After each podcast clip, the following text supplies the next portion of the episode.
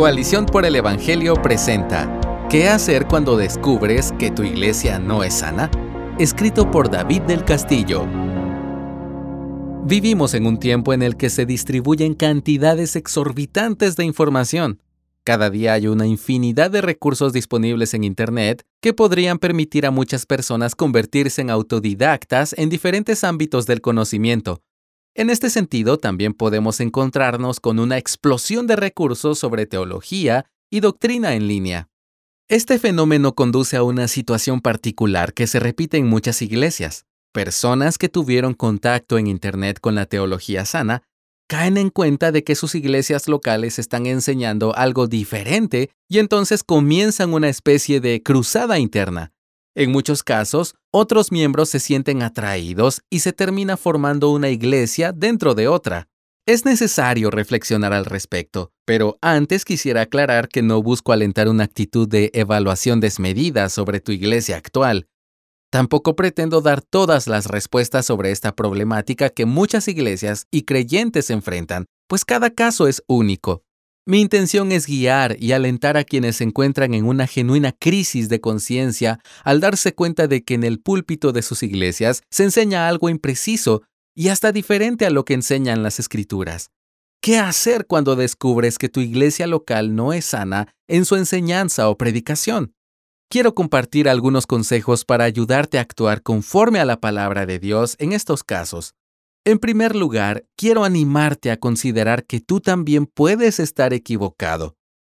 David reconocía, ¿quién puede discernir sus propios errores? Absuélveme de los que me son ocultos. Esto lo puedes leer en el Salmo 19:12. Podemos ser ciegos a nuestros propios errores y necesitamos de la palabra de Dios para verlos. La escritura nos enseña a discernir la realidad y nos ayuda a formar un criterio sano para determinar si algo es correcto o incorrecto. En especial, examina tus motivaciones. Si por la palabra de Dios te has convencido de que la enseñanza en tu iglesia no es correcta, entonces, ¿cuál será tu actitud frente a esta situación? Es decir, ¿quieres sacar provecho para ganar protagonismo? ¿Quieres aprovechar la situación por algún problema previo con tus líderes? El deseo de demostrar, por ejemplo, que no se predica con fidelidad la verdad bíblica es para que Dios sea exaltado o para lucir más inteligente o más piadoso. Existen muchas otras preguntas que puedes hacerte. El punto es que puedas discernir tus motivaciones delante de Dios. Recuerda lo que dice Jeremías 17 del 9 al 10. Engañoso es el corazón más que todas las cosas, y que solo el Señor conoce realmente nuestras mentes. Examina tus motivaciones para asegurarte de que realmente buscas el bien de tu iglesia local y la gloria de Dios. Una vez que has examinado tu corazón, te animo a que puedas ir con la verdad directamente a tus pastores y líderes para que expongas tus inquietudes de manera clara frente a ellos.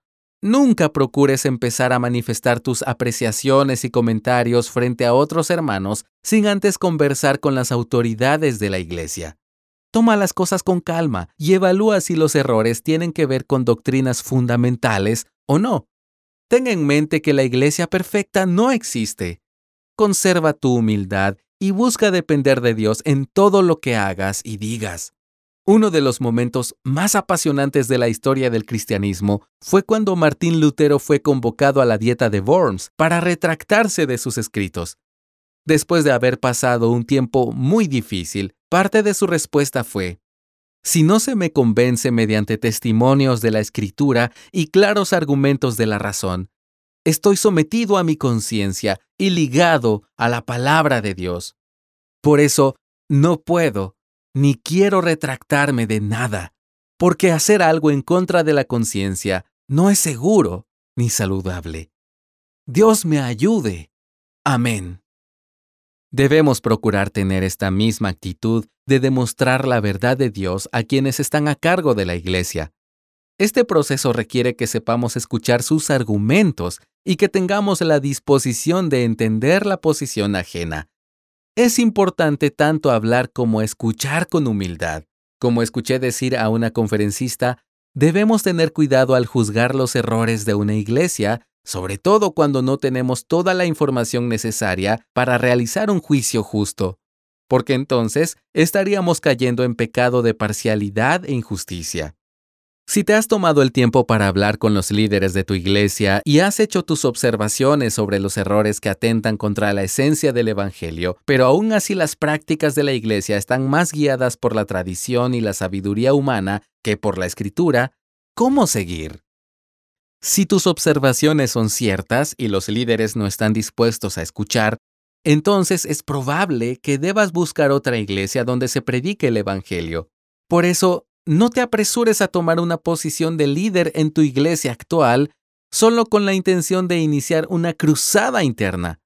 Podrías caer en lo mismo que estás acusando al querer enseñar sin estar bien preparado.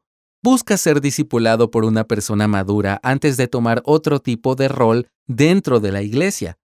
Esto te ayudará a quitar las malas intenciones del corazón y te permitirá poner tu confianza en el Señor y no en tus propias fuerzas. Si no estás siendo discipulado, pero quieres discipular a otros en el afán de resolver las cosas por tus propias fuerzas, puedes cometer muchos errores.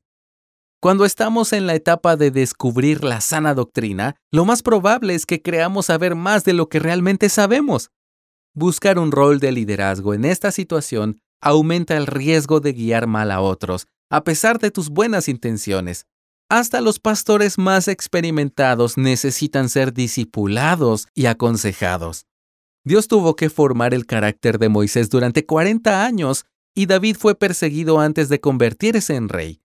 Nuestro mismo Señor Jesucristo creció en sabiduría, estatura y gracia, como leemos en Lucas 2.52.